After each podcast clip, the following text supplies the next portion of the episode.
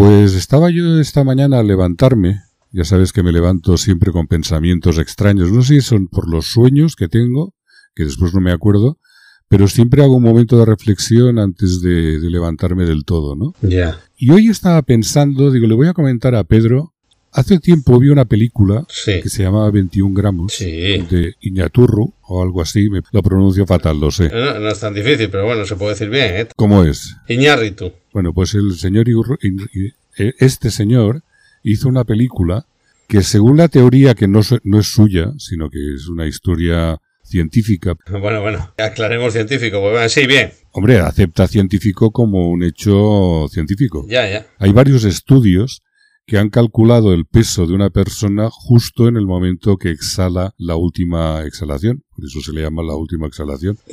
y, y parece ser que se pierden exactamente 21 gramos. De ahí el título de esta película de este señor. Claro, yo es que me preguntaba, esos 21 gramos, si tú estás cerca de esa persona que exhala y los aspiras, ¿tienes dos almas? No, no, no, no, me niego la mayor.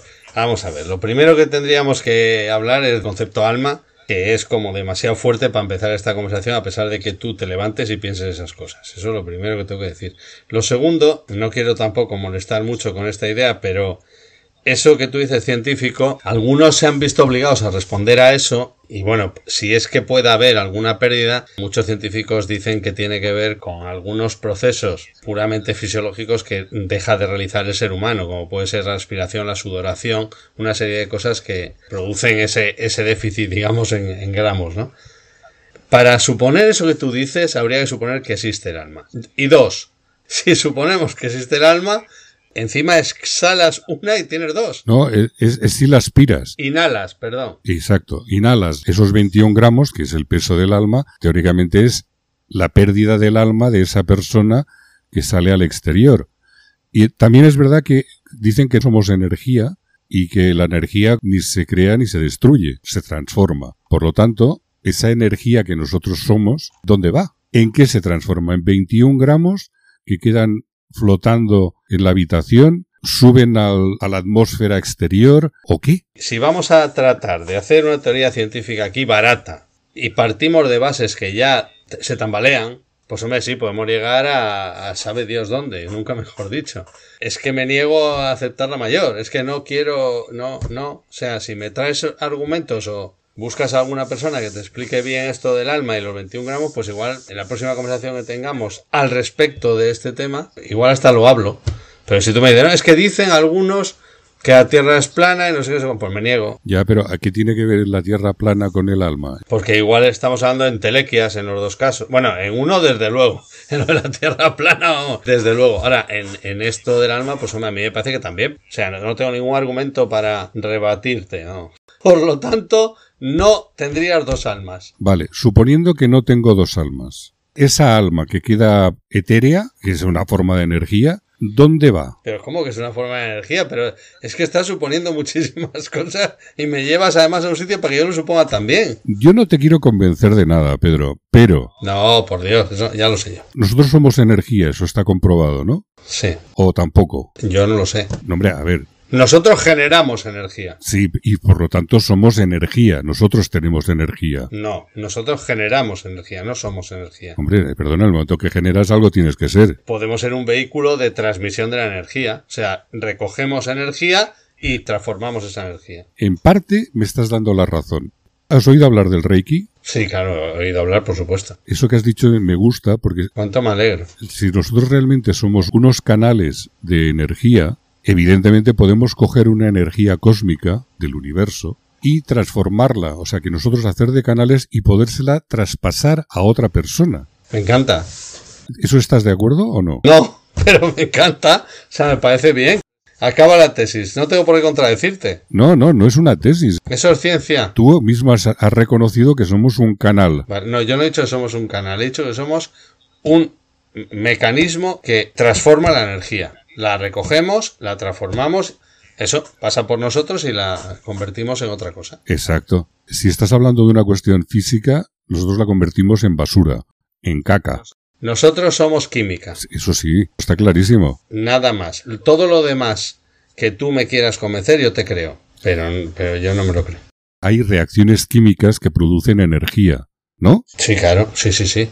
La fusión de, de átomos crea energía. La fisión, la fisión de átomos. La fusión estamos empezando con ella ahora, ¿eh? Bueno, lleva mucho tiempo, pero todavía no está conseguido eso, ¿eh? Bueno, pues la fisión de átomos genera energía, Sí. ¿no? Sí. Por lo tanto, una reacción química puede generar mucha energía. Sí que es verdad que somos una, una central química. Tú si estás deprimido te tomas según qué pastillas y no estás tan deprimido.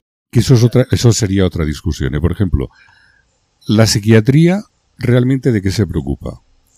De que tú estés de acuerdo con el tipo de vida que llevas y te dan unas pastillas para que todo te parezca que tampoco es tan grave.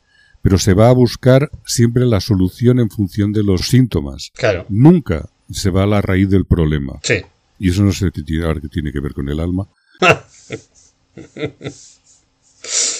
Eh, bueno, de- debería, un psiquiatra debería ir al, al origen del problema, pero claro, eh, no es fácil. Yo tengo un amigo que este estudió, como nosotros, psicología y se, él se especializó en psicología clínica. Estuvo en, con- en Trieste, con Basaglia, con Lang en Inglaterra, o sea, todo lo que era la teoría de la antipsiquiatría. Y al volver a, aquí a España, se fue a un centro de estos de antipsiquiatría, se utilizaba pues las puertas abiertas y tal. Me acuerdo que nos encontramos al cabo de unos años y le pregunté qué tal, cómo está y cómo va lo de la antipsiquiatría. Dice, lobotomía.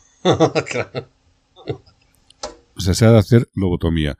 Dice, más que nada porque es frustrante el poder recuperar una persona que ha tenido un trauma o que ha tenido un problema, que realmente tiene una angustia y para devolverlo al mismo sitio y en el mismo entorno que es el que se la provocó. Entonces, claro, es un, es un trabajo absurdo. Todo lo que aparenta eso es que es un trabajo, es, es una involución, ¿no? Es un trabajo hacia atrás, es decir, o sea, eh, hemos recuperado, pero vamos a volver para, para perderlo otra vez, ¿no? Eso es más psicología, ¿eh? de todas formas. La psicología, que ya sabes que esa ciencia... Bueno, no voy a decir lo que pienso de la psicología. No, por favor, dilo. No, no, no, no, porque, porque no, no, no, ahora no, no es momento. no me mires así. A ver, pero, pero dilo. La psiquiatría puede llegar a transformar comportamientos, a tratar de, bajar niveles de estrés, etcétera, etcétera. Entre otras cosas porque ataca con medicina, con drogas, ataca allá donde se producen esos cambios, ¿no?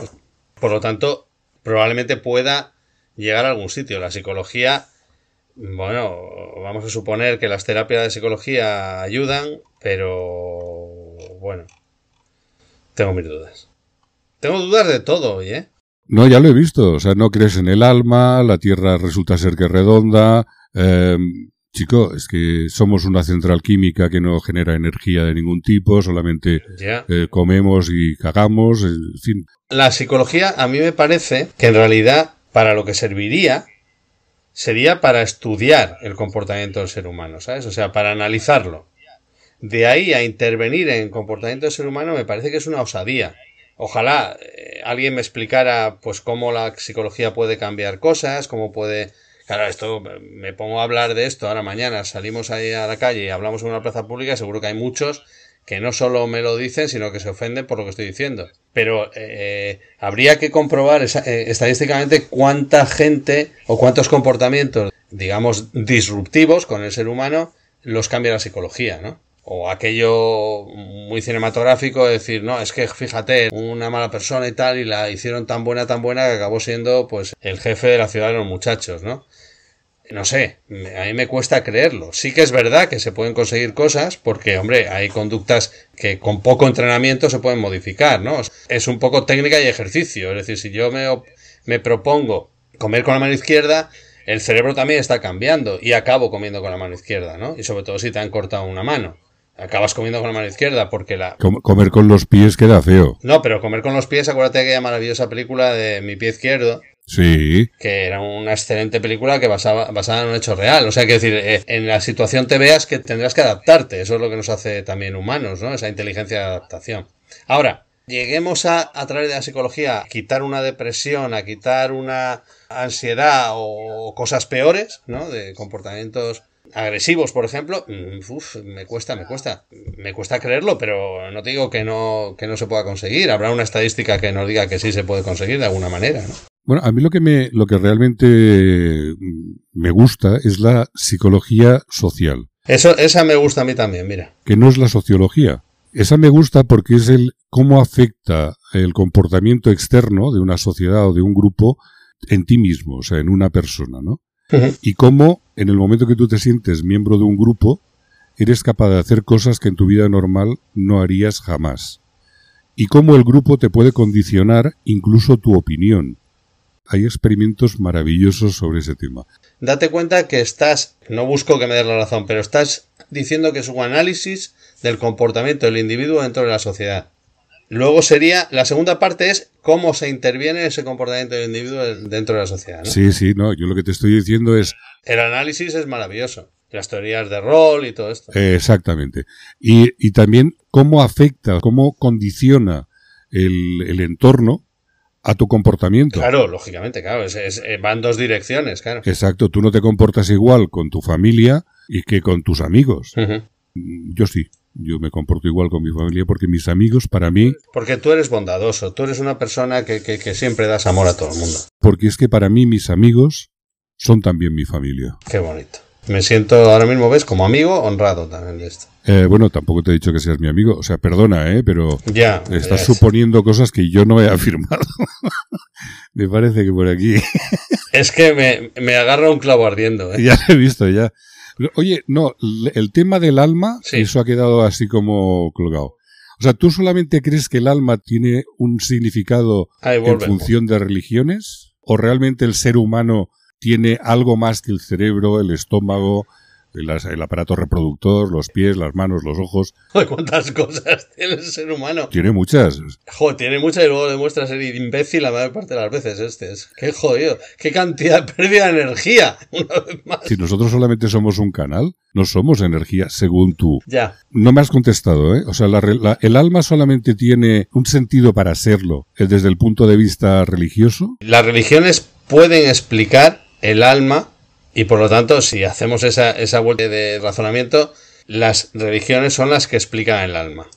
¿No? Eso sí lo podemos decir, ¿estamos de acuerdo o no? Yo recuerde, Jung también hablaba sobre algo que era estaba, sí. que estaba por encima sí, sí. de lo que era la cuestión física y lo que era el, la actividad, la, la intelectualidad. Claro. Hablaba también de un espíritu. El espíritu no deja de ser, se podría casi asimilar al alma. Claro, es que yo creo que eso está bien porque eh, ahí has llegado a un sitio donde podemos estar de acuerdo. Es decir, estamos hablando de algo que desconocemos porque nos hace ser conscientes de nuestra propia existencia, cosa que no les pasa a los animales, aparentemente, mm.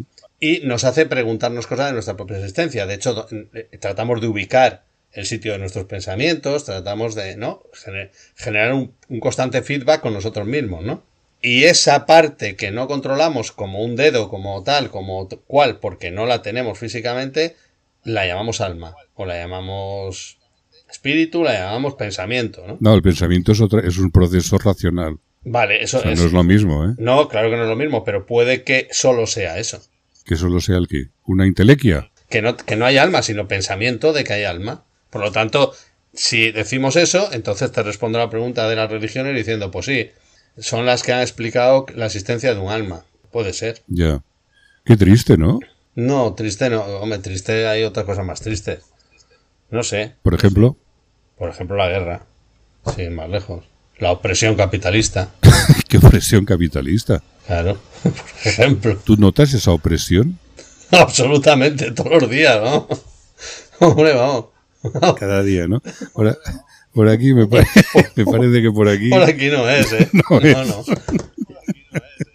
Oye, oye, estaba pensando yo en otro tema que podría ser interesante. Pero esto no fue cuando te levantaste, ¿no? No, no, no, esto ha sido después, a raíz de que, de que vamos hablando, sí, sí. se me van ocurriendo otros temas. Dime, ¿qué tema? El tema podría ser, por ejemplo,